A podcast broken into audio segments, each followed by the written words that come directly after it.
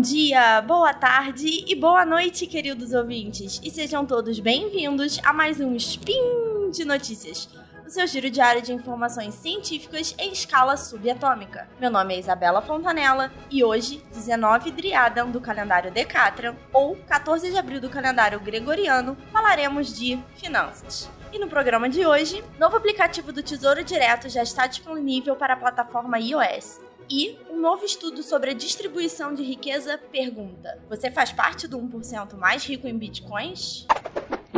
Speed Notícias.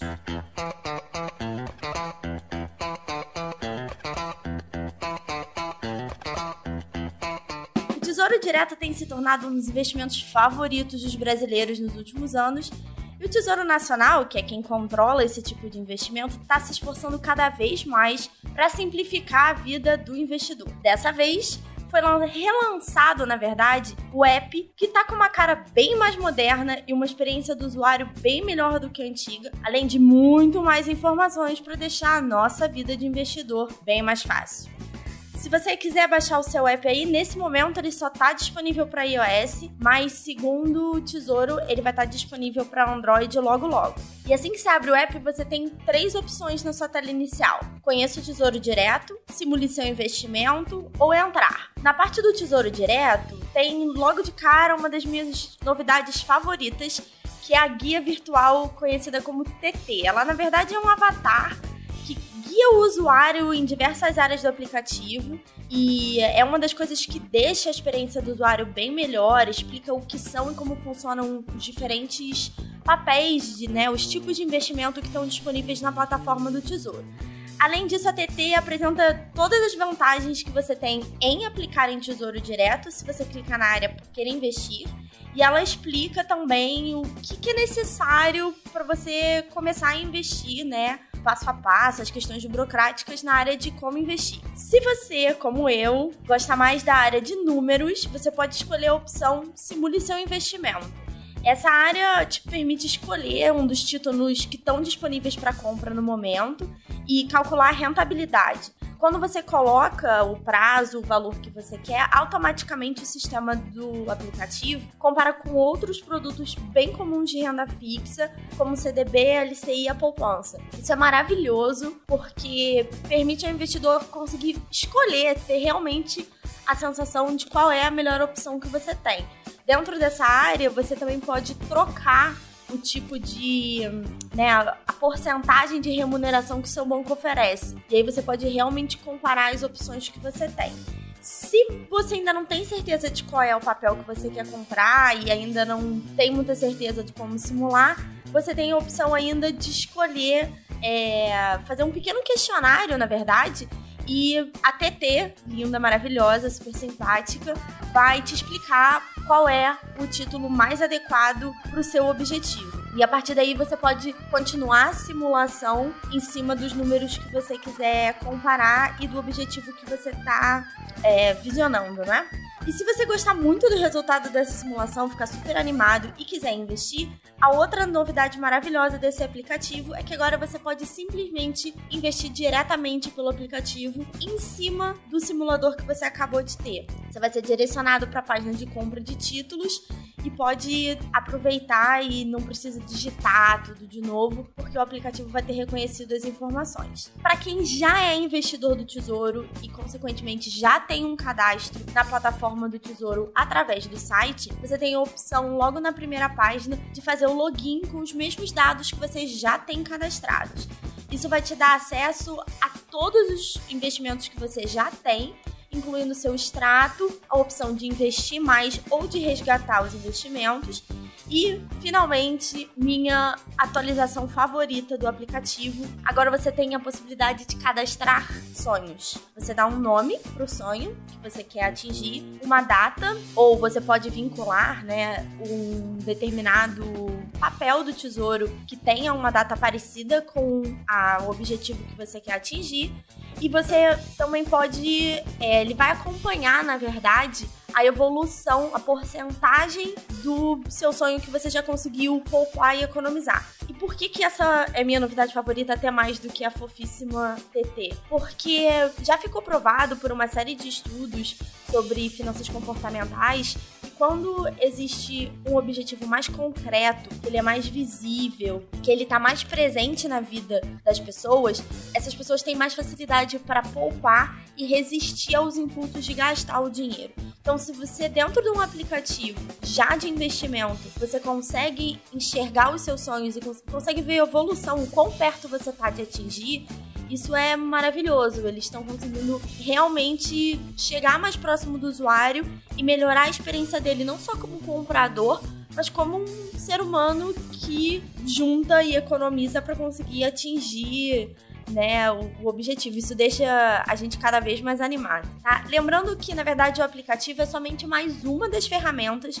oferecidas para o Tesouro e para você realmente conseguir investir, o primeiro passo é necessário habilitar ou já ter uma conta num banco ou numa corretora que oferece esse tipo de serviço. E aí sim você consegue fazer o cadastro no site do Tesouro. Essas instituições são necessárias porque elas, na verdade, são, servem como intermediários elas são como se fossem o cofre, né? Ou a chave do cofre. Os títulos pertencem a você, estão no, com o seu CPF registrados no seu nome, mas eles precisam estar tá armazenados, né? O que a gente chama de custodiados em alguma dessas instituições que são reconhecidas pelo Tesouro. Esse cadastro é super fácil e se você quiser acessar o site do Tesouro Direto, dentro do site do Tesouro Nacional, existe uma lista de todas as instituições cadastradas e habilitadas para isso. Então, tá pronto para começar a investir hoje? Então, deixando de falar um pouquinho do Tesouro Direto, que é um dos investimentos mais tradicionais que a gente tem no Brasil, e partindo para um dos mais polêmicos, vamos falar um pouquinho de bitcoins. Vocês sabiam que, segundo algumas pesquisas internacionais, o Brasil já é o segundo país com o maior número de investidores em Bitcoin? É um pouco assustador se você pensar que o brasileiro não tem muito hábito de ter economias e poupança mas o brasileiro adora um investimento explosivo que promete retornos maravilhosos. Mas não é sobre isso que eu vim falar hoje. Na verdade, eu vim falar um pouquinho sobre distribuição de renda dentro do Bitcoin, um artigo, uma notícia, na verdade, que foi publicada na revista Medium, de um autor que usa, na verdade, o codinome de Bambu Club, e ele faz um cálculo econométrico para saber como é a concentração de riqueza em bitcoins. O que mais me impressionou nessa notícia é que, na verdade, a ideia do Bitcoin foi pensada depois da crise de 2008 para descentralizar a economia e dar a investidores mais periféricos, né, que não tem tanto poder dentro do sistema financeiro tradicional, maior capacidade de transacionar e não depender tanto de uma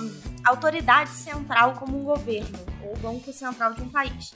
E, na verdade, o que o resultado da pesquisa mostra é que existe uma concentração de riqueza em bitcoins maior até do que existe no sistema financeiro que a gente atualmente conhece. Né? Então, aqui ali, todas aquelas reclamações sobre o 1% mais rico em bitcoins só ficaram cada vez mais acentuadas. O grande problema do Bamboo Club, né, do autor, para resolver essa questão, para analisar esses números, é que é muito difícil ter acesso a números reais do Bitcoin. Então não é uma tarefa fácil. Para ele conseguir fazer esse cálculo, ele teve que partir de quatro premissas. A primeira delas é fazer o uso da lei da potência, que na verdade é uma lei da física que é muito usada na economia para explicar a relação proporcional entre duas quantidades. É a ideia de que quando um número é alterado, um outro número também vai ter uma alteração na mesma proporção. Ela é utilizada nesse modelo específico porque também se aplica a distribuição de renda no mundo real e explica bem o tipo de transação que é feito com Bitcoin.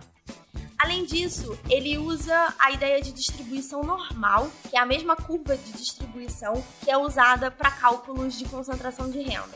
A grande questão é que ele tem que fazer uma adaptação em relação aos bitcoins devido aos early miners, que são os mineradores que começaram a garimpar bitcoins no, no sistema de blockchain há bastante tempo. Eles acabaram concentrando muita riqueza porque no começo do processo do blockchain é, pagava-se muito mais pelo processo de mineração. Então, essa melhor remuneração acabou tendo uma concentração de renda e desequilibrando a curva em favor dos early miners que já estão em contato com a moeda há mais tempo. Além disso, ele presume que existam 25 milhões de donos de Bitcoin. É impossível, como eu falei antes, é impossível você saber exatamente o número de donos devido às carteiras e as corretoras de valores que têm contas muito grandes que elas mantêm para fazer as transações Então, ele estimou esse número a partir de visitas em sites relacionados a bitcoins e aos maiores, as maiores corretoras de valores da moeda virtual. E por último, ele partiu do pressuposto que não há bitcoins perdidos. Então, essa ideia de bitcoins que estejam na Deep Web ou que estejam nessas carteiras muito grandes de corretoras e que não pertençam necessariamente a uma pessoa física, mas que estejam ali em função do negócio, ele também utiliza elas na conta de distribuição, porque seria ainda mais difícil estimar quanto tem nessas carteiras perdidas e a gente sabe exatamente quanto tem em Bitcoin em circulação nesse momento. E aí ele faz todos os cálculos, vocês podem conferir depois no link todos os gráficos e todas as premissas explicações que ele dá, mas ele chega à conclusão de que 30% dos usuários, né, de Bitcoin detém na verdade 98,3% de todas as Bitcoins que estão em circulação.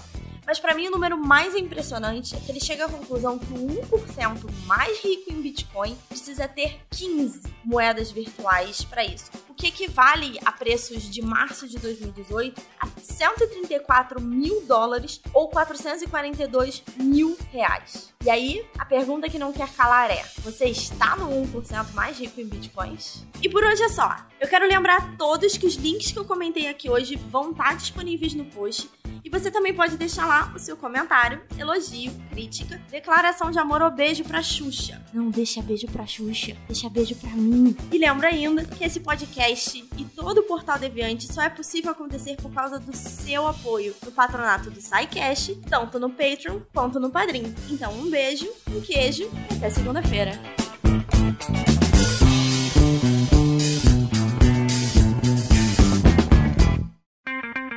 Edição por Felipe Reis.